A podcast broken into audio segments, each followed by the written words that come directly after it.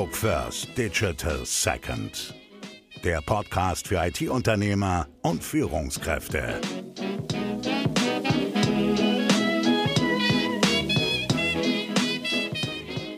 Herzlich willkommen zu einer neuen Folge Analog First, Digital Second.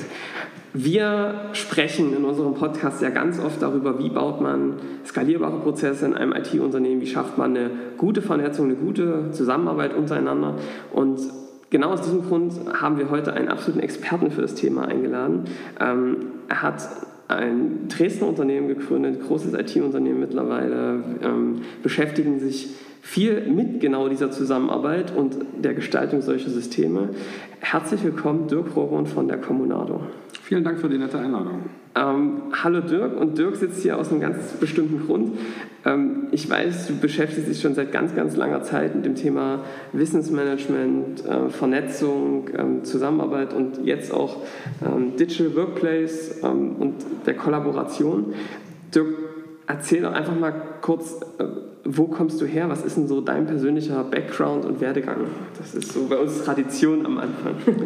Ich komme ursprünglich aus dem Erzgebirge, äh, habe dann in Chemnitz mein Abitur gemacht und in Dresden Wirtschaftsinformatik studiert. Äh, in Dresden und in Swansea in, in Wales und schon in dieser Zeit habe ich angefangen, äh, mich mit ja, CSCW, Computer Supported Collaborative Work, äh, zu beschäftigen. Ähm, damals kam Groupware auf und äh, die ersten Formen internetbasierter Zusammenarbeit.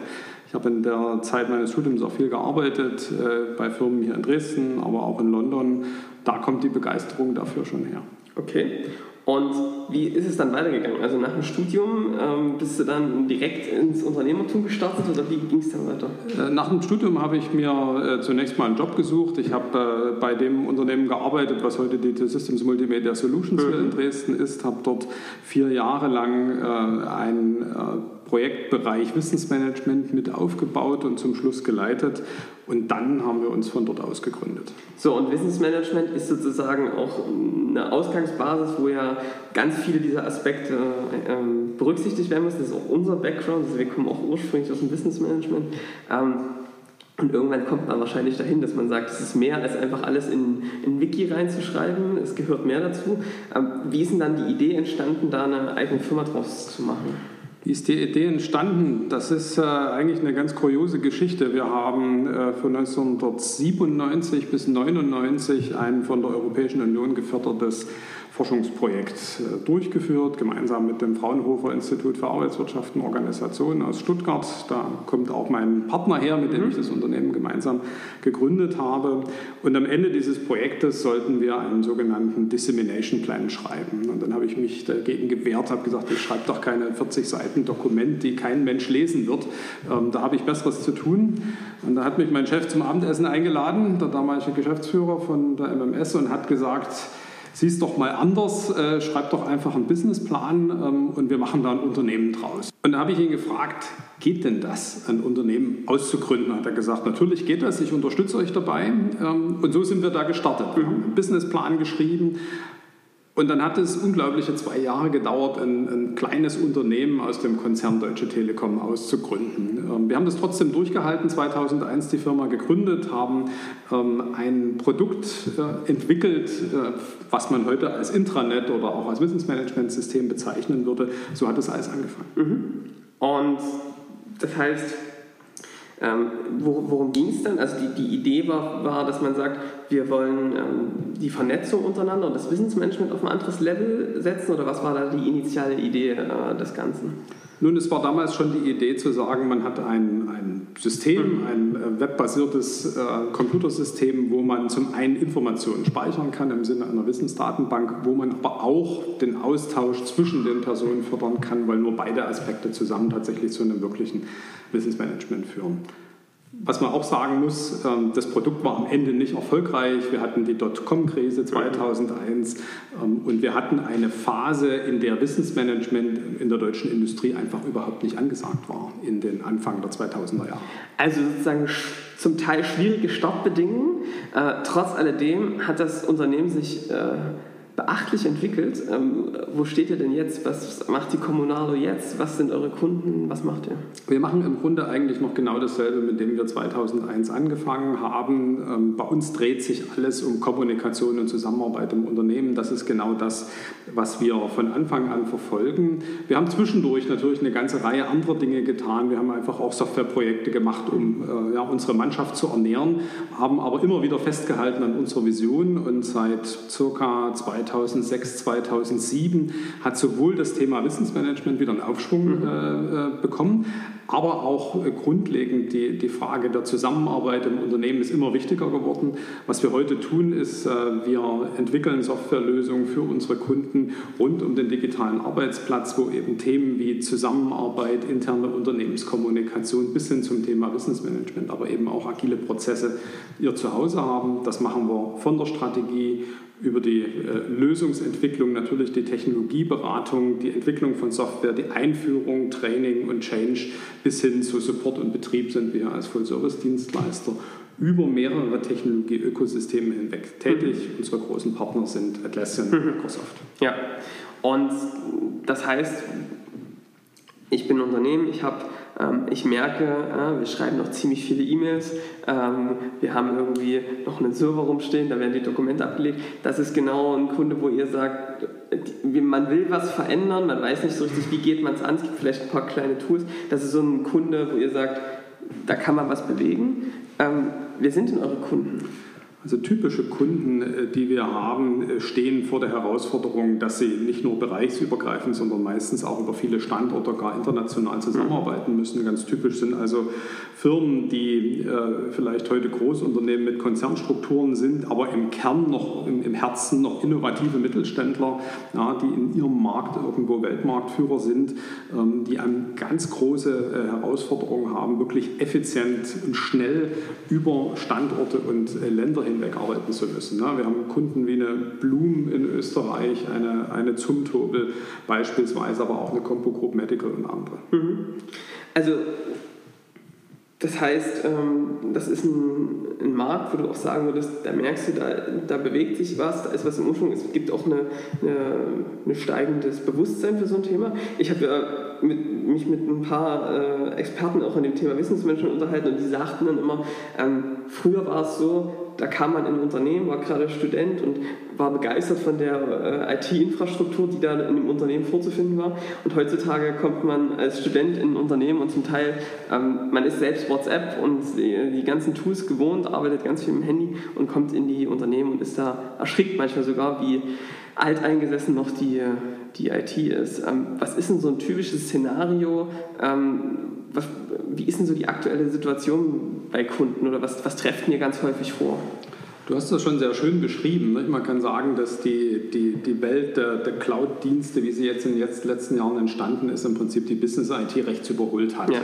Und was wir heute erleben, ist äh, Schatten-IT im Grunde in, in allen Unternehmen, was nichts anderes bedeutet, als dass die, äh, die Mitarbeiter und nicht nur die Mitarbeiter, sondern auch die, die Vorstände meistens ähm, äh, Werkzeuge nutzen wie Dropbox, wie Slack mhm. und, und, viele andere, die ähm, einen ganz tollen Service liefern, aber im Prinzip an der offiziellen IT vorbeigehen und die natürlich auch äh, große Risiken bergen äh, mit Blick auf Datenschutz, auf Informationssicherheit und natürlich auch auf die Frage, wie kann ich das richtig managen innerhalb des Unternehmens. Ja, also das heißt, äh, das, das, das kennt man tatsächlich, ne? wenn man, man sagt, du, ich nutze äh, WhatsApp privat oder ich organisiere mich mit Asana, was weiß ich, nutzt das doch mal auch. Und aber ein anderes Team, da bewegt sich gerade eine Gegenbewegung und die nutzen auf einmal alle Trello. Ja? Und dann heißt es, äh, jetzt, äh, wir müssen irgendwie auch zusammenarbeiten und dann hat man das Problem, dass man dann diese ganzen verschiedenen Tools hat und die nicht zusammenkriegt.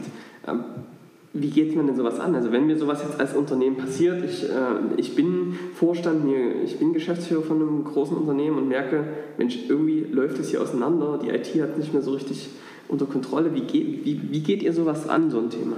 Also Schatten-IT ist eine riesen Herausforderung. Was definitiv nicht funktioniert, ist zu sagen, wir verbieten das jetzt. Mhm. Ne? Weil äh, wenn in solchen Unternehmen sind es in der Regel die Leistungsträger, vielleicht die Eigentümer, die Vorstände, ja, die die abzumahnen äh, ist ja kein Weg. Ja, und es gibt aus meiner Sicht nur einen einzigen Weg aus der Schatten-IT-Sackgasse heraus und das ist, dass die Unternehmen selber äh, tatsächlich wirklich leistungsfähige, gut bedienbare Werkzeuge anbieten, die den gleichen, die gleiche Leistung bieten wie das, was äh, sozusagen in der Schatten-IT läuft. Mhm. Und dafür müssen Unternehmen heute investieren, genau in diese Technologien und sie als stabilen Service äh, sehr flexibel übers gesamte Unternehmen Unternehmen hinweg anbieten. Und natürlich ist es ja auch nicht zu verachten, dass da ja auch Mitarbeiter mit einer gewissen Motivation sagen, ich will meine Arbeit verbessern, ich will effektiver und effizienter werden, deswegen nutze ich ja solche Tools äh, und da nicht sozusagen mit dem Hammer draufzuschlagen und zu sagen, ich, ihr dürft das nicht mehr, ist natürlich keine Lösung. Genau, aber auf der anderen Seite ist es natürlich auch eine große Herausforderung für die Unternehmen, äh, solche Services wirklich über viele tausend Mitarbeiter in viele Länder hinweg äh, konsistent anzubieten ähm, und das ist genau das, wobei wir den Unternehmen letztlich helfen. Und wenn ich jetzt sowas merke und ich merke, okay, also wir haben irgendwie ein Thema, ähm, viel zu viele E-Mails. Ich glaube, das ist ein Thema, was, was euch oft äh, sozusagen begegnet, ähm, dass noch die Dokumente per E-Mail herumgeschickt werden und dann gibt es Version 13 und man sieht überhaupt nicht mehr durch. Ähm, ich merke irgendwie, es gibt viele einzelne Tools, es gibt kein konsistentes Aufgabenmanagement, sondern jeder macht das irgendwie so ein bisschen. Wie schaffe ich das denn jetzt, die Leute da, ich glaube, das ist ja relativ wichtig, da mitzunehmen und in diesem Prozess mit zu beteiligen, dass sie ihr Tool finden? Das ist eine der größten Herausforderungen und ich glaube, es funktioniert nicht immer mit einem rein zentralen Masterplan. Ähm, wichtig ist es natürlich für ganz zentrale Services, Dateiverwaltung, äh, Kommunikationswerkzeuge, dass man da stabile Plattformen anbietet. Man wird es aber, glaube ich, nicht schaffen, gerade auch in großen Unternehmen, wirklich jede, für jede einzelne Aufgabe äh, dem Mitarbeiter äh, sozusagen das Nonplusultra-Tool mhm. vorgeben zu können. Mhm. Also ich bin zum Beispiel äh, der festen Überzeugung, dass es im Bereich Aufgabenmanagement sehr stark auch vom Typ desjenigen abhängt, äh, der das anwendet. Ähm, und auch hier wird man unterschiedliche Alternativen bieten müssen und den, den Mitarbeitern auch eine gewisse Freiheit lassen müssen. Aber zurück zur Frage, die, die, wie, wie, beziehe ich die, die Mitarbeiter richtig ein? Ähm, ich denke, zunächst mal ist es wichtig, das wirklich von vornherein auch zu tun und äh, das, was in den, in den letzten Jahren in den Unternehmen entstanden ist, was oftmals ja so als U-Boot-Projekte bezeichnet wird, dass man das auch als Wert auffasst, dass man sich wirklich anschaut, was funktioniert denn da. Ganz häufig haben große Unternehmen äh, offizielle, sagen wir mal, Microsoft SharePoint-Infrastrukturen aufgebaut und parallel sind kleine Inseln entstanden mit Atlassian Confluence, ein Wiki hier oder mit DokuWiki äh, mhm. oder mit Asana. Nicht? Also ja. gibt es so kleine Inseln und aus allen diesen Inseln kann man viel lernen, wie, wie Zusammenarbeit funktioniert in dem Unternehmen. Man findet dort vor allem auch die Menschen, die engagiert sind, die was mitgestalten wollen und die Leute muss man in so solche Projekte einbinden. Das kostet ein Stückchen Zeit, das kostet am Ende immer auch Geld, aber es ist wert, eben wirklich dann auch zum Ziel zu kommen. Und am Ende nicht Ablehnung zu erreichen, ja. sondern, sondern Einbindung und Unterstützung. Also genau auf den Punkt wollte ich jetzt äh, hinaus. Wir haben, unser Podcast heißt sozusagen nicht ohne Grund analog first digital second, weil wir genau das erlebt haben. Also so eine Lösung scheitern aus unserer Sicht ganz selten daran, dass sie irgendwie nicht technisch raffiniert sind und dass das nicht alles technisch irgendwie möglich wäre, sondern dass einfach die Akzeptanz nicht da ist und dass diese Tools einfach schlichtweg nicht genutzt werden und mal wieder in diese alten äh, Tools verfällt und das kann dann unterschiedliche Gründe haben. Ja? Ähm, was sind denn so aus deiner Betrachtung, der, ihr habt ja wahrscheinlich jetzt schon ganz, ganz viele Projekte in dem Feld gemacht, was sind so die größten Fehler, die passieren können? Also die, wenn ich jetzt sage, ich will ich will was verändern, ich will was umstellen. Ähm, ich habe verstanden, ich muss die Leute mitnehmen. Was sind denn so die größten Fehler, die, die passieren können insgesamt?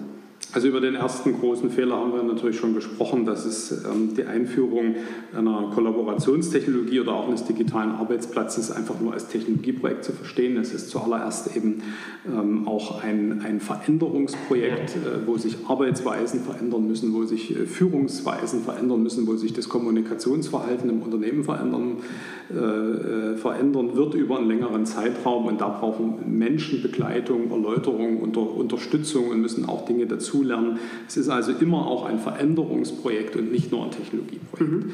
Das ist sicherlich ein ganz wichtiger Punkt. Ähm, ein zweiter äh, typischer Fehler ist zu sagen, da machen wir jetzt ein Digital Workplace Projekt, ähm, äh, da suchen wir uns einen Anbieter, der bekommt einen Auftrag und dann sind wir damit fertig, also klassische Projektdenke. Die Einrichtung eines digitalen Arbeitsplatzes ist kein Projekt, sondern es ist aus Projektmanagement-Sicht betrachtend bestenfalls ein Programm, was mhm. über einen langen Zeitraum läuft ähm, was aus unterschiedlichen Projekten natürlich besteht, die man idealerweise agil führt, um auch die ständige Veränderung wieder äh, mit, mit berücksichtigen zu können. Und am Ende jedes einzelnen Teilprojektes wird man merken, dass die Erde sich weitergedreht hat, wieder neue Möglichkeiten entstanden sind, neue Herausforderungen entstanden sind und dass man dann das Ganze fortsetzen muss. Also das Ganze eher als Programm mhm. als als Projekt zu sehen, ist ganz wichtig. Das heißt, ihr, ihr fahrt da ganz bewusst eine agile Vorgehensweise, weil ihr sagt, ähm, bei so einer Einführung so eines äh, Digital Workplaces und so einer Gestaltung ist halt jedes Unternehmen unterschiedlich und man lernt auch aus diesen Iterationen, ähm, in welche Richtung geht es mehr, was müssen wir beim, beim nächsten Sprint oder in, den, in der nächsten Phase sozusagen beachten. Hat sich das bewährt für euch, dieses Vorgehen? Das ist ein weites Feld, da könnte man einen eigenen Podcast äh, dazu äh, veranstalten. Ich denke, es ist immer wichtig, sich auch auf die Gegebenheiten im Kundenunternehmen einzustellen. Und es gibt Unternehmen, mit, kann man, mit denen kann man wesentlich agiler arbeiten, wesentlich ergebnisoffener arbeiten als mit, als mit anderen und darauf muss man sich als Dienstleister einstellen. Ja. Heißt am Ende, es gibt äh, Kunden, mit denen arbeiten wir tatsächlich hoch agil in, in, in echten agilen Projekten. Es gibt eine ganze Reihe von Kunden, äh, dort ist man weiter auch gezwungen, im klassischen Projektmanagement vorgehen zu arbeiten und das ist manchmal auch, manchmal auch besser. Weil es zur DNA des Unternehmens passt. Weil es zur DNA des Unternehmens passt. Mhm. Okay. Ähm, sehr gut. Jetzt habe ähm, ich verstanden, dass es sozusagen wichtig ist, von Anfang an ähm, die Mitarbeiter mitzunehmen, von Anfang an ähm, die auch mit in, wahrscheinlich in die Workshops äh, mit einzubinden, wenn man sagt, wie wollen wir das gestalten, in die Tests mit einzubinden. Äh, und du hast gesagt, es ist neben dem rein technischen, gibt es ganz, ganz viele Aspekte, die in solchen Projekten noch relevant sind wahrscheinlich auch das Thema, wie kommuniziere ich, ähm, wie nutze ich diese, diese Plattform ähm, auch als Führungskraft. Also wie siehst du die Rolle der Führungskräfte in diesem, in diesem Prozess? Was muss sich da verändern? Was ist die Aufgabe der Führungskraft in so einem Vorgang? Die Rolle der Führungskräfte äh, verändert sich ja aktuell ganz massiv. Das kann man in allen Businessmedien äh, lesen und äh, bei der Einführung von, von Technologien die modern sind in der Kommunikation im Unternehmen von digitalen Arbeitsplätzen, steigt die Belastung für die Führungskräfte und, und die, der, der, Anspruch an die, an die Veränderung. Mhm. Ähm, früher war es ja so, dass Führungskräfte vor allem auch ein, ein, durch Herrschaftswissen einen Informationsvorsprung hatten. Äh, das dreht sich heute um. Ja, heute äh, haben die Mitarbeiter eigentlich die, die besseren Informationen und äh, die Führungskräfte werden also viel mehr äh, von, von jemandem, der Anweisungen gibt, hin zu Menschen, die die, Mitarbeiter unterstützen durch Coaching, durch, durch Mentoring, durch Moderation ähm, tatsächlich zum, zum Enabler, zum Ermöglicher zu werden. Ja. Und diese Veränderung ist für viele Führungskräfte, vor allem äh, wenn sie über viele Jahre völlig mhm. anders sozialisiert worden sind, äh, natürlich ein ganz, ganz, ganz, ganz großer Schritt. Ja. Und äh, bei, diesen, bei dieser Veränderung zu helfen, äh, ist eine wichtige Aufgabe äh, und auch ein wichtiger Erfolgsfaktor äh, für solche äh, Vorhaben. Und deshalb ist eben äh, die Unterstützung der Veränderungsprozesse in solchen Projekten so wichtig. Das heißt, ihr, ihr schreckt da auch nicht zurück, so ein Thema wie Führung auch anzugehen in solchen Prozessen, weil ihr sagt, also wenn das nicht klappt, ähm, dann, klappt, dann, dann, dann werden wir irgendwann auch mit dem Projekt nicht weiterkommen, weil wenn das durch die Führung nicht getragen wird, wenn sich da nicht was ändert, dann ändert sich auch nichts in der Zusammenarbeit grundsätzlich. Absolut. Äh, vor, vor, dieser Herausforderung darf man nicht zurückschrecken, ansonsten riskiert man, dass solche Projekte scheitern mhm. Ähm, und das würde am Ende auch auf uns zurückfallen. Das heißt, äh, wir, wir, gehen aktiv dieses Thema auch mit den Kunden an. Wir haben dort spezielle Formate entwickelt, Führungswerkstätten, Prozesswerkstätten. Wir machen für die Kunden erlebbar, wie moderne Kommunikation im Unternehmen ja.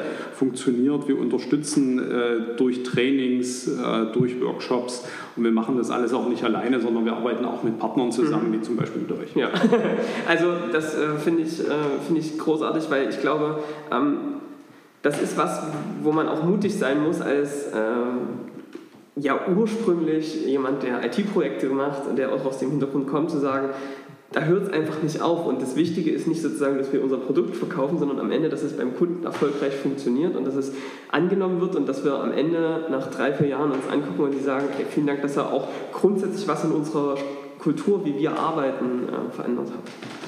Das ist schon immer unser Anspruch gewesen. Wir sind nicht die Hit-and-Run-Projektmacher ja. sozusagen, die äh, dann ganz schnell wieder verschwinden, wenn sie ihr Konzept vorgelegt haben genau. oder ihre Software installiert haben.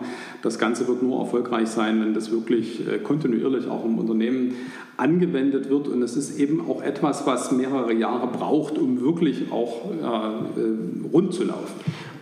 Aber, also ich finde, ich find, das, das überzeugt mich total. Ich, ich, wie, ist, wie kommt denn das bei ähm, euren Kunden an? Also ich glaube, das braucht natürlich auch erstmal ein bisschen, das muss man erstmal erklären, ne? das ist sozusagen, ich kenne das so, der Kunde sagt, ähm, wir brauchen hier ein neues Tool, wir wollen irgendwie, wir müssen äh, besser, irgendwie schneller zusammenarbeiten, da gibt es doch bestimmt ein passendes Tool dafür. Und dann zu sagen, ja, das stimmt, das kriegen wir auch hin, aber stopp, das Ganze müsste man auf ein bisschen längere Perspektive betrachten. Das ist die Herausforderung unseres Vertriebs und äh, in diesem Prozess erkennen wir aber auch, ob der Kunde für genau solche Veränderungen, auch solche Dinge reif ist. Ja. Und wenn wir merken, der will jetzt einfach noch nur ein Tool und an die anderen heißen Kartoffeln traut er sich nicht ran, dann wissen wir, dass das zum Scheitern verurteilt ist ähm, und dann geben wir durchaus auch einfach mal gar kein Angebot ab. Also das finde ich unternehmerisch echt großartig, weil man ja am Ende immer die Quittung bekommt, auch als Unternehmen. Ja? Also wenn man sozusagen dann das Ding angeht, äh, steht man am Ende da und es hat nicht funktioniert, dann heißt das, die Software hat nicht funktioniert oder ihr als Dienstleister. Am Ende ist es natürlich immer auch ein Prozess mit dem Kunden, ja. na, genau diesen Erkenntnisprozess mit ihm durchzugehen. Und die Kunden, die tatsächlich was verändern wollen, die tatsächlich investieren wollen in ihr Unternehmen, ähm, die sind auch bereit, diesen Weg mitzugehen. Und das macht richtig Spaß. Okay, also ich habe verstanden. Ganz wichtig, von Anfang an die Leute mit einzubinden. Ähm, auch das Thema Führung anzugehen, ähm, Führungskräfte wahrscheinlich auch aktiv einzubinden ähm, und dann auch das über einen längeren Zeitraum zu sehen als ein Programm, wo wir einzelne Projekte haben, wahrscheinlich auch eins, was dann mal in die Kommunikation geht, wo ihr dann einzelne, ich kann mir so vorstellen, diese kleine Roadshows im Unternehmen macht, ne, wo ihr mal zeigt, worum es geht. Ja. Vielleicht noch ein wichtiger Aspekt. Ähm, viele Unternehmen, die größer werden, haben einen Betriebsrat. Ähm, mhm. Und ein Fehler, der oft immer gemacht wird, ist den Betriebsrat in solchen Projekten tatsächlich nur als Abnickinstanz oder, oder gar als Gegner zu verstehen. Ähm, wir haben gelernt, dass Betriebsräte äh, es wunderbare Stakeholder sein können in solchen Projekten, weil sie haben dieselben Herausforderungen, auch verteilt zusammenzuarbeiten. Ja. Und wir haben sehr gute Erfahrungen damit gemacht, Betriebsräte äh, ganz persönlich frühzeitig mit in das Projekt einzubinden, sie sozusagen mit zu Eltern dieses Babys zu machen.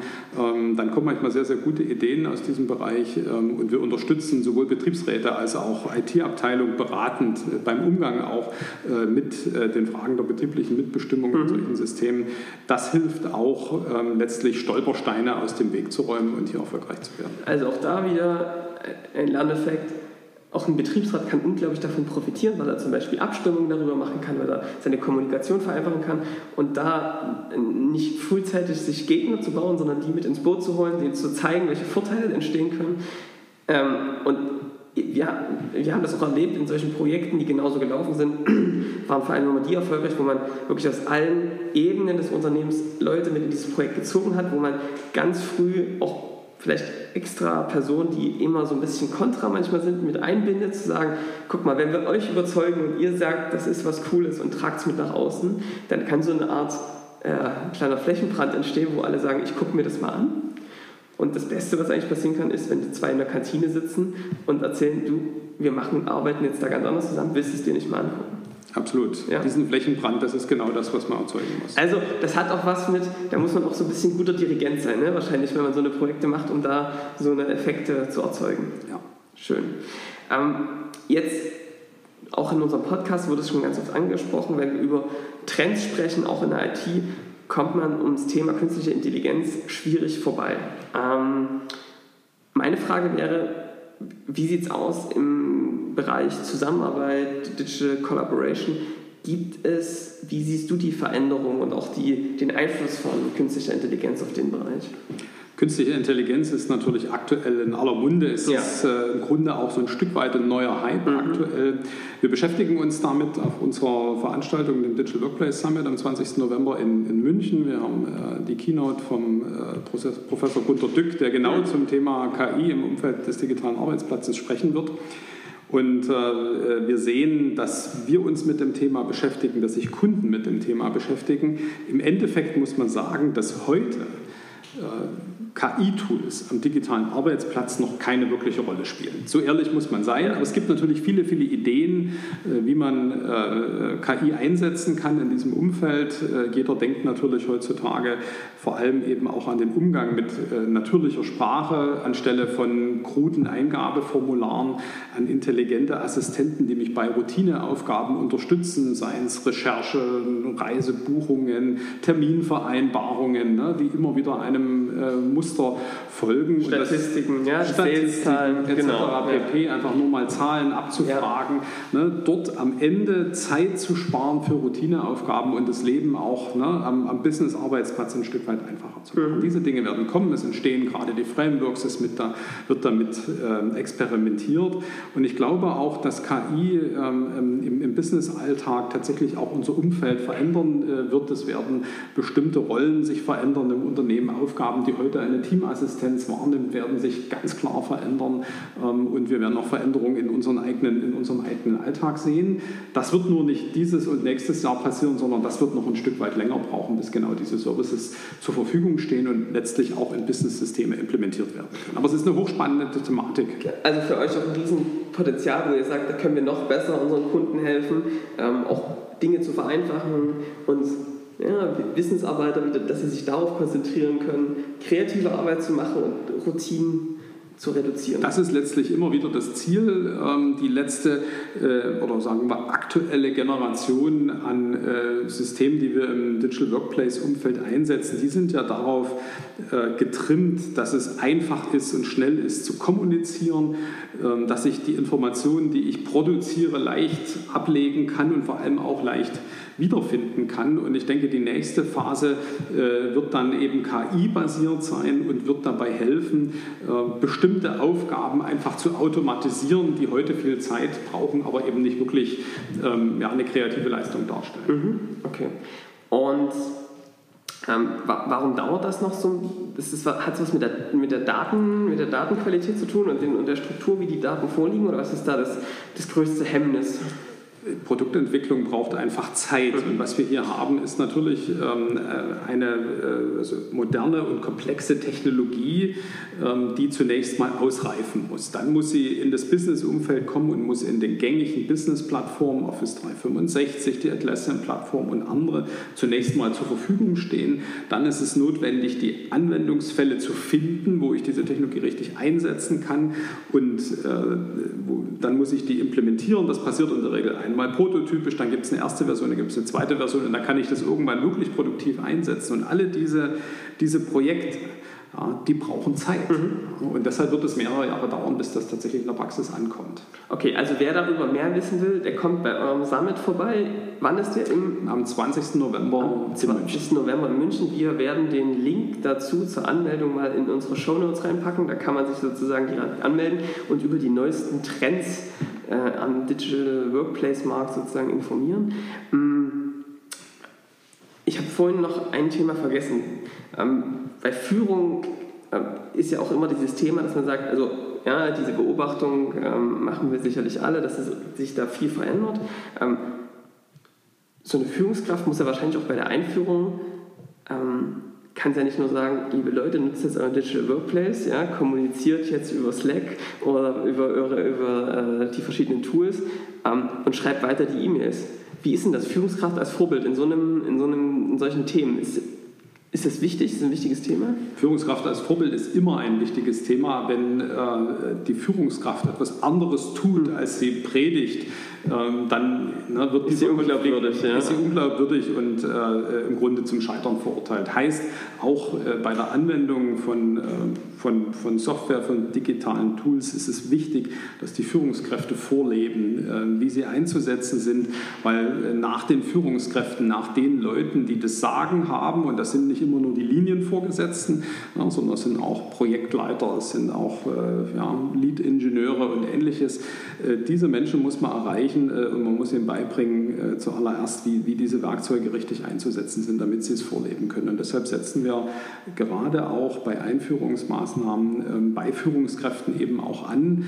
Ähm, das ist nicht immer die leichteste Zielgruppe, die man adressieren kann, aber es ist eben die wichtigste. Also die haben vollen Tagesablauf wahrscheinlich, haben äh, volles Programm und dann noch zu erklären, ähm, macht doch mal eure Kommunikation über diese Kanäle, damit könnt ihr es besser streuen, stelle ich mir auch anspruchsvoll vor es ist halt wichtig, wirklich auch herauszufinden, wo ist deren Schmerz und wo kann man ihnen am meisten helfen. Was überhaupt nicht hilft, ist zu sagen, E-Mail ist tot. Ja. E-Mail ist auch gar nicht ja. tot. E-Mail ist eines der genialsten Werkzeuge, was Total. je erfunden worden ist. Ja. Es ist halt nur für manche Zwecke einfach hoch uneffizient. Und äh, den Führungskräften zu zeigen, wie sie ähm, mit ihrer eigenen Zeit äh, eine viel bessere Wirkung bei ihren Mitarbeitern erreichen können, das ist das, was man schaffen muss. Also es geht immer um den persönlichen Nutzen, den ich aus sowas habe. Und dann fange ich auch intrinsisch an, zu, Absolut. sowas zu nutzen. Total klasse. Ähm, Jetzt bist du auch selbst sehr aktiv äh, auf äh, öffentlichen Plattformen sozusagen und zeigst äh, auch durchaus äh, nach außen ähm, immer mal Aktivitäten und, und, und, und, und bloggst und, und, und äh, man, man, man sieht deine Fußspur immer mal wieder. Wie nutzt du als Dirk äh, die, diese Medien sozusagen nach außen? Also ich nutze, äh, also du sprichst ja Internet und Social Media, ja. denke ich, an. Äh, ich nutze diese Plattform sehr, sehr intensiv. Ähm, ich bin natürlich jemand, der auch für das Unternehmen nach außen steht. Äh, zum einen lese ich sehr viel im Internetumfeld, um zu sehen, was in unserem Markt passiert, was in den Themen passiert, die mich begeistern, die mich umtreiben. Und äh, ich nutze natürlich Social Media auch als Kommunikationskanal äh, für mich und für das Unternehmen nach außen. Mhm. Das heißt, äh, ich schreibe Beiträge auf Facebook, auf Twitter. Das sind so meine zwei, zwei Hauptkanäle, aber durchaus auch äh, LinkedIn und Xing äh, nutze ich vor allem auch, um das bekannt zu machen, äh, was die vielen tollen Leute bei uns im Unternehmen so tun. Ja, also ihr macht zum Beispiel, was sich für euch ja bei euch ganz gut ähm, bewertet und was man viel sieht, sind, ihr macht Webinare, ihr macht euren Summit, was macht ihr noch für Aktivitäten, um nach außen darzustellen? also wir generieren eine ganze Menge Content, unsere Mitarbeiter bloggen zu unterschiedlichen Themen, ähm, einfach um zu zeigen, dass das, was wir äh, anbieten, tatsächlich auch bei uns gelebt wird. Mhm. Das machen wir sichtbar. Äh, wir machen sehr, sehr viele Webinare, das ist äh, unser wichtigster Kanal, um Kontakte auch zu Kunden zu, zu generieren. Äh, wir erzeugen White Paper und andere äh, Inhalte, die wir, die wir nutzen, um uns einfach wirklich authentisch zu präsentieren. Okay.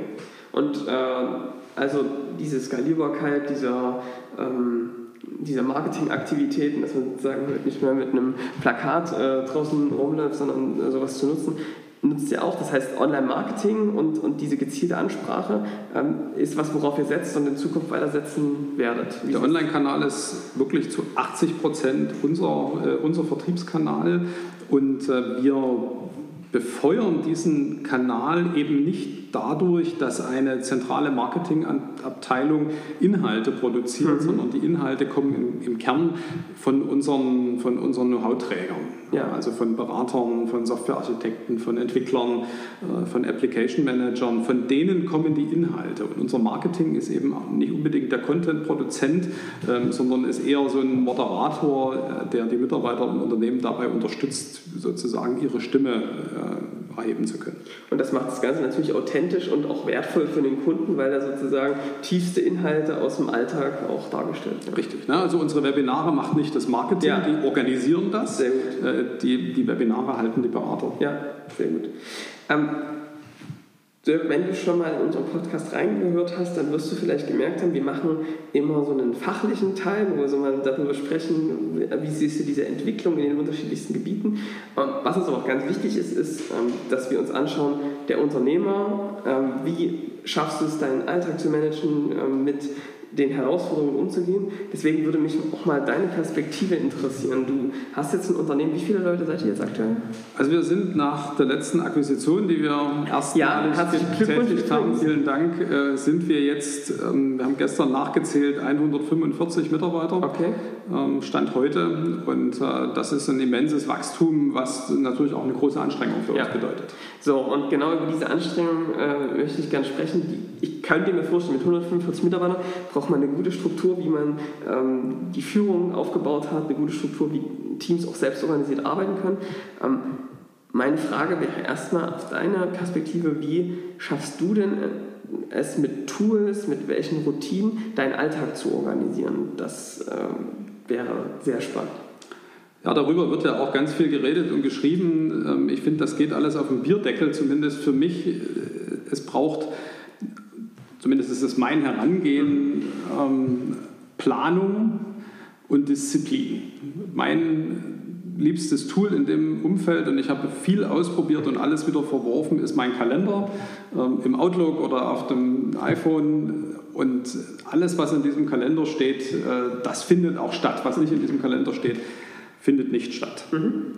Das ist ganz wichtig für mich und was für mich auch ganz wichtig ist, äh, ist natürlich gerade auch in der Kommunikation mit den Kollegen, mit den Mitarbeitern, mit Partnern sehr verlässlich zu sein. Vor allem, wenn ich angeschrieben werde, tatsächlich auch zu antworten und äh, um das zu schaffen, muss ich natürlich sehr, sehr effizient arbeiten. Das heißt, ich versuche sehr schnell zu lesen, ich versuche schnell, sehr schnell mich von allem zu befreien, was mich stört. Werbe-E-Mails äh, beantworte ich natürlich nicht. Ja. Ähm, aber am Ende äh, versuche ich einfach äh, dann die Zeit, die ich habe, zu nutzen, um äh, meinen Mitarbeitern, meinen Kollegen bei ihrer Arbeit weiterhelfen zu können und da auch wirklich sehr schnell und sehr verlässlich antworten zu können. Das ist mir wichtig und trotzdem Zeit zu haben für persönliche Gespräche, äh, für mich selber, für Sport, für Kultur, für die Familie natürlich. Ähm, das sind mir ganz wichtige Dinge. Also, du, das heißt, du managst dich selbst vor allem über deinen Kalender. Ähm, was du gesagt hast, äh, Disziplin und Planung äh, kann ich voll unterstreichen, weil der ähm, planlos reinzulaufen den Tag führt zum Chaos und auf der anderen Seite einen schönen Plan zu haben und sich da nicht dran zu halten, ähm, ist verschwendete Zeit. Die, ähm, wie, hast du irgendwelche Routinen für dich, wo du sagst, ich nehme mir Zeit, um immer wieder äh, mir Wissen anzueignen oder wie, wie machst du das? Ich versuche mir immer wieder auch Zeit dafür einzuplanen, Lernen gehört dazu und man lernt natürlich insbesondere auch, indem man sich mit den Themen beschäftigt, die vorangebracht werden mhm. müssen. Das können Fachthemen sein. Oftmals sind es natürlich in meiner Rolle als Unternehmer und Geschäftsführer sind es die Themen, wenn es darum geht, das Unternehmen weiter zu gestalten. Man sagt ja so schön, du sollst äh, am Unternehmen arbeiten und nicht im Unternehmen mhm. arbeiten. Und um das tun zu können, äh, braucht es einiges. Ähm, vor allem muss man sich selber natürlich die Zeit nehmen dafür. Das heißt auch, ich plane mir diese Zeit in meinen Kalender ein, okay. arbeite dann an diesen Themen und wenn ein wichtiger Anruf von einem Kunden kommt, dann gehe ich da auch nicht ins Telefon. Ja. Ähm, genauso wichtig ist es hinterher zurückzurufen, aber äh, dass ich wirklich auch mir diese, mir diese Zeit nehme. Und darüber hinaus ist es ab einer bestimmten Größenordnung natürlich wichtig, dass man das nicht alleine tut, sondern dass man das mit seinem Führungsteam äh, tut. Du hast es vorhin angesprochen. Wir haben über Jahre eine Führungsstruktur für unser Unternehmen aufgebaut, die vielleicht ein bisschen zu groß war äh, für die Anzahl an Mitarbeiter. Inzwischen sehen wir, wie gut uns das geholfen hat, wie wir dieses Wachstum jetzt hier auch wirklich bewältigen können. Und mit diesem Führungsteam gemeinsam daran zu arbeiten, gemeinsam zu lernen und gemeinsam am Unternehmen zu arbeiten, ist ganz wichtig. Dafür haben wir zwei Offsites im mhm. Jahr. Dafür definieren wir strategische Maßnahmen als Teil einer, einer Strategy Map. Äh, an der richten sich die Ziele für die Führungskräfte aus. Wir binden die Mitarbeiter ein. Auch die erhalten eine persönliche Zielvereinbarung, die Möglichkeit, sich an strategischen Themen zu engagieren.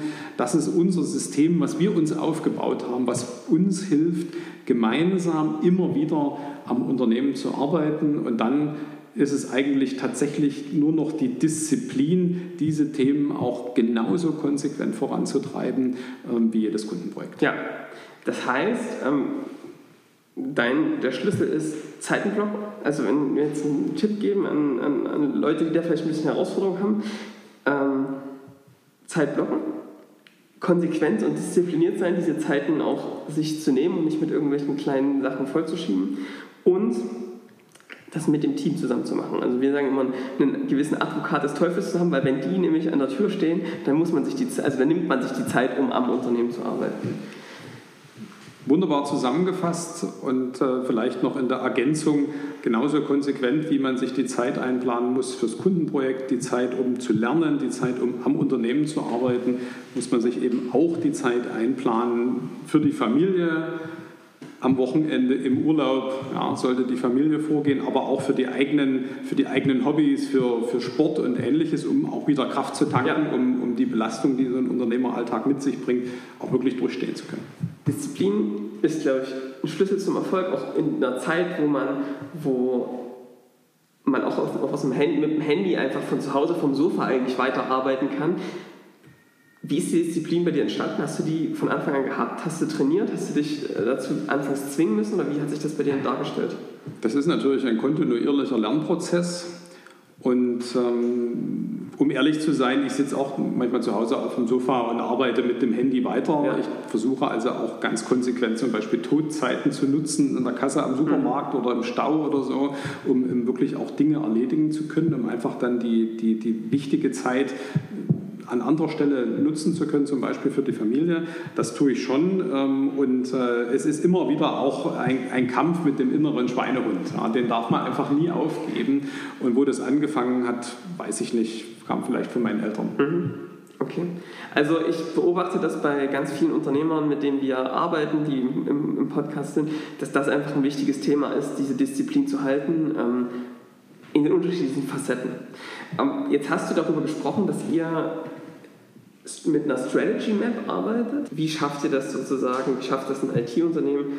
Ähm, wie schaffen das andere Unternehmen, strategische Initiativen abzuleiten, die die relevanten internen Probleme lösen?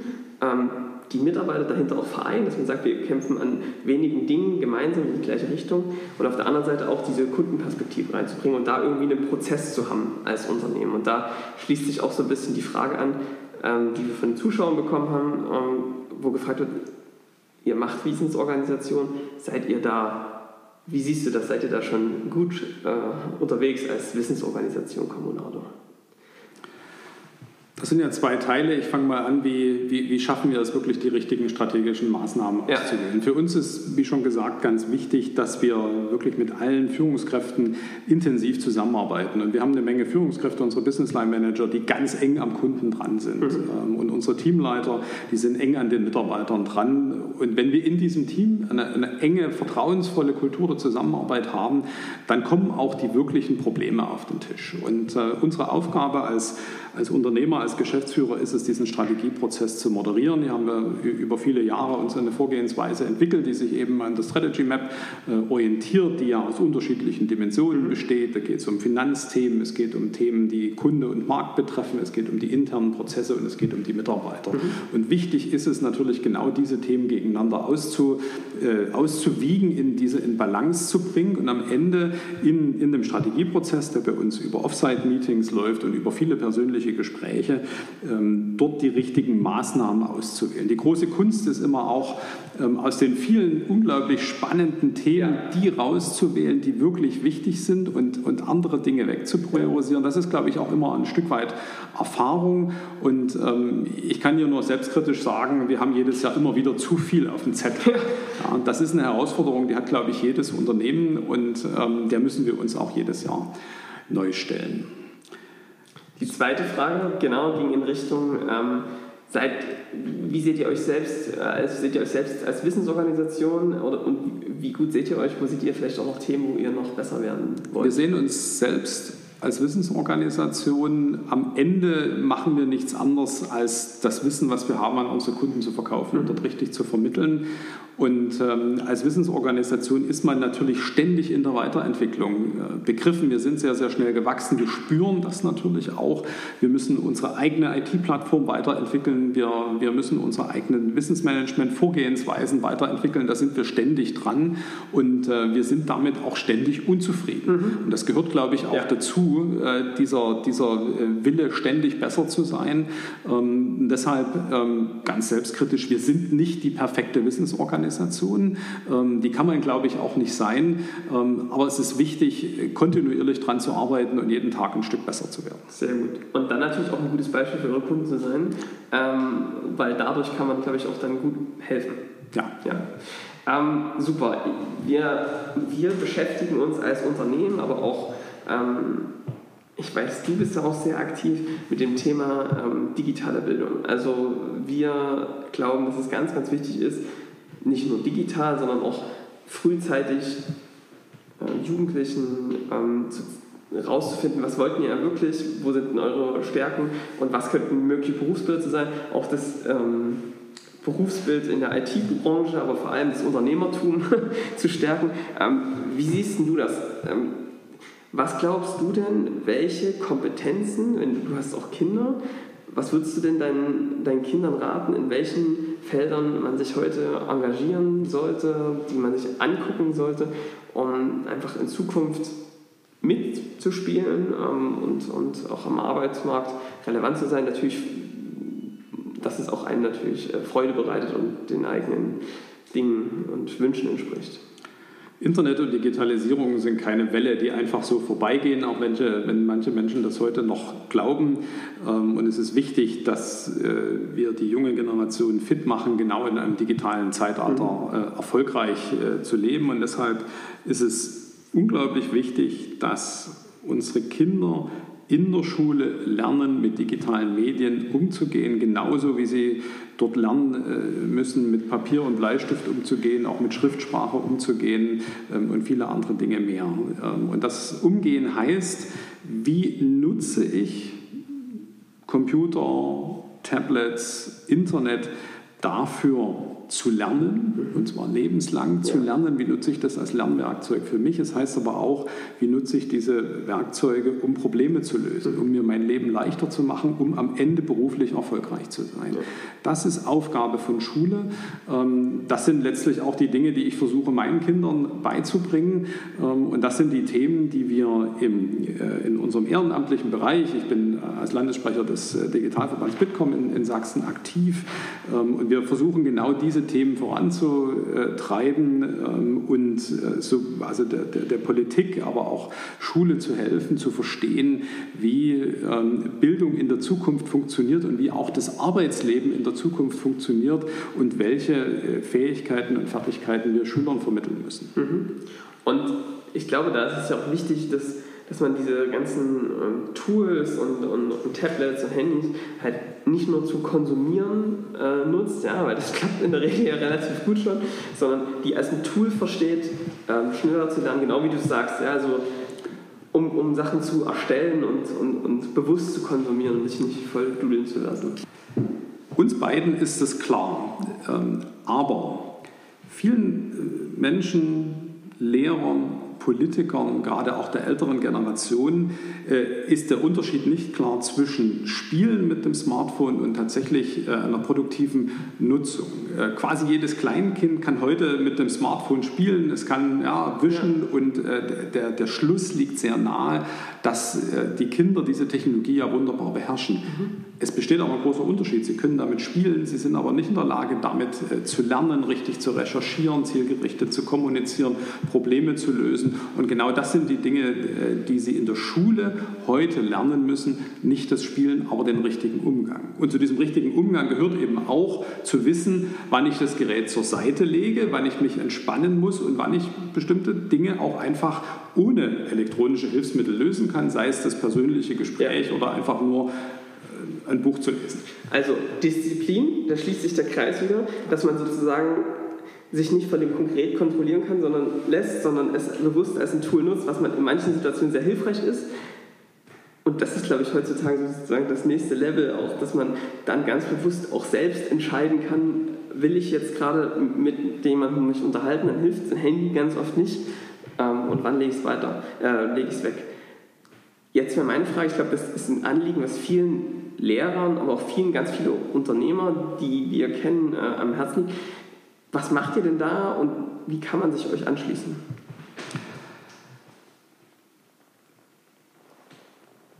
Was machen wir da? Als Unternehmen versuchen wir auch in die Schulen hineinzuwirken. Äh, beispielsweise organisieren wir gemeinsam mit der SAP und mit der T-Systems Multimedia hier in Dresden äh, das IT Summer Camp, wo eine Woche lang Schüler, die sich vorab beworben haben, äh, Softwareunternehmen kennenlernen können und gemeinsam ein Softwareprojekt durchführen. Ähm, dieses IT Summer Camp nutzen wir einfach, um Kontakt natürlich zu Schülern aufzubauen und um authentisch zu vermitteln, die Berufsfelder, die es in der IT-Branche mhm. gibt. Das ist eine ganz tolle Geschichte, die wir jetzt schon dreimal durchgeführt haben und die wir gerne auch weitertreiben wollen.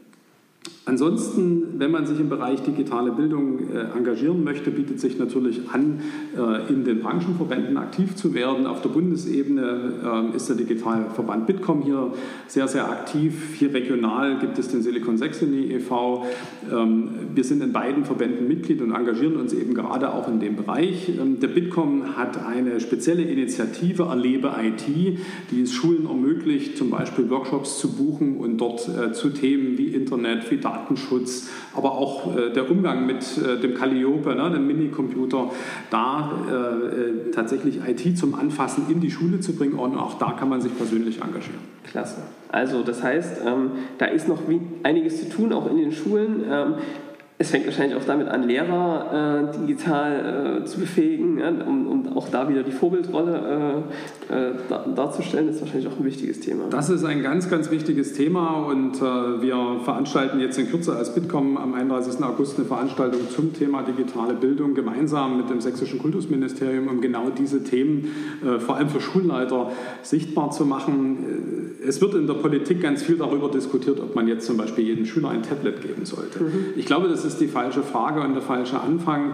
Ähm, IT-Ausstattung in Schulen muss besser werden. Das fängt vom Breitbandanschluss an. Es geht aber insbesondere weiter mit der technischen Ausstattung in den Klassenzimmern, ja, Projektion, Internetzugang, Rechner und was wir brauchen, ist auch eine äh, Ausstattung mit Endgeräten, sei es Tablet, sei es Laptop, für alle Lehrer und der dafür notwendigen Weiterbildung, die Lehrer an die Hand zu nehmen, ihnen zu zeigen, wie man Lehre besser machen kann äh, durch den Einsatz dieser Medien und ihnen auch die Angst zu nehmen und die Fertigkeiten zu vermitteln, das effizient tun zu können.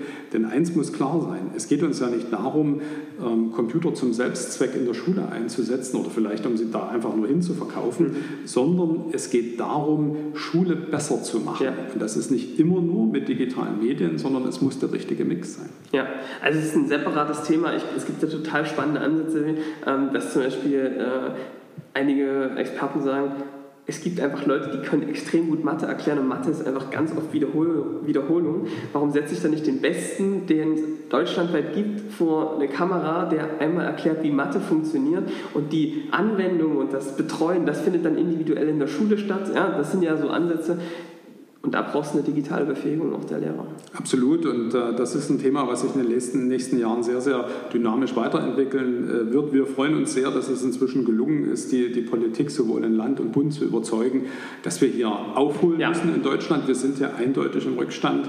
Ähm, und in den nächsten Jahren wird es große Investitionen in diesem Bereich geben. Und ich hoffe, dass es äh, in ein paar Jahren heißen wird, dass wir in Deutschland und auch in Sachsen dort zu den Vorreitern zählen. Super. Also ähm wir, ich bin begeistert, wir bleiben da auf jeden Fall dran, werden weiter über dieses Thema berichten, weil es, glaube ich, ganz, ganz relevant ist.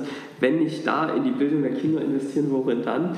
Ähm, wir haben einmal eine Abschlussfrage, ähm, die, die, wir an alle stellen, und zwar, ähm, wo hast du dir dein Wissen her? Und hast du vielleicht drei Bücher für uns, wo du sagst, das sind die äh, Bücher, die empfehle ich einfach mal zu lesen, weil sie mich wirklich weitergebracht haben?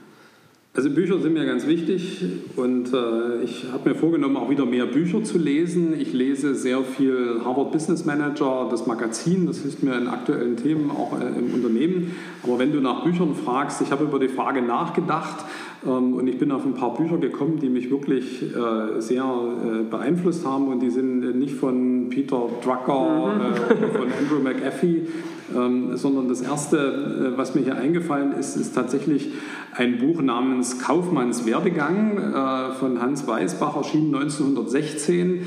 Das hat mir meine Tante geschenkt und es stammte von meinem Großvater, der Unternehmer war. Es ist ein ganz kleines Heftchen ähm, und das erklärt mit einfachen Worten ähm, äh, die Grundprinzipien eines ehrbaren Kaufmanns. Es hat viel mit Ehrlichkeit zu tun, es hat viel mit Disziplin zu tun. Das kann ich nur jedem empfehlen. Ähm, das steckt also schränkeweise Managementliteratur einfach so in die Tasche. Das als ein Tipp. Zweiter Tipp, gerade auch wenn es um IT geht, wenn es um Softwareentwicklung geht, äh, ist immer wieder äh, Tom DeMarco Der Termin, ein Roman über Projektmanagement.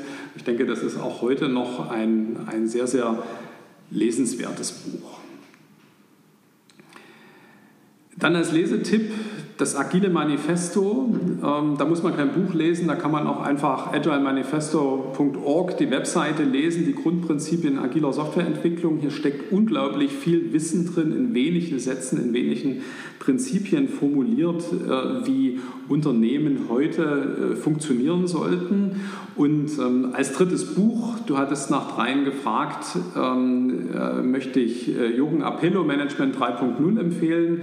Es ist nicht unbedingt ein wunderbar geschriebenes Fachbuch, sondern eher eine Sammlung von Anwendungsmöglichkeiten agiler Prinzipien im Unternehmen. Und auch das hat mir sehr geholfen, ähm, gerade auch bei der Weiterentwicklung unseres eigenen Unternehmens. Also äh, Management 3.0, also ein Teil der Bücher kenne ich, ein paar neue waren dabei. Ich äh, finde das mit dem den, äh, Kaufmannswerdegang finde ich sehr, sehr interessant. Das äh, werde ich mir ähm, direkt mal äh, holen. Die Management 3.0 ähm, ist wirklich sehr empfehlenswert. Es gibt wirklich ein paar sehr, sehr schöne Tools, die durchdacht sind. Das Delegation Poker, ich weiß nicht, ob du das kennst, das stammt zum Beispiel von äh, ja. den Kollegen. Ähm, wirklich sehr, sehr schöne Dinge, die man gut in den Alltag nutzen kann. Cool.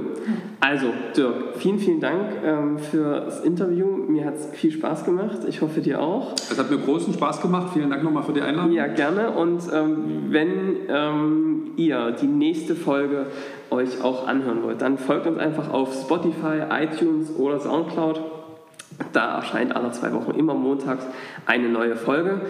Und bis dahin wünschen wir euch einen wunderschönen Tag. Bis zur nächsten Folge. Analog First, Digital Second. Der Podcast für IT-Unternehmer und Führungskräfte.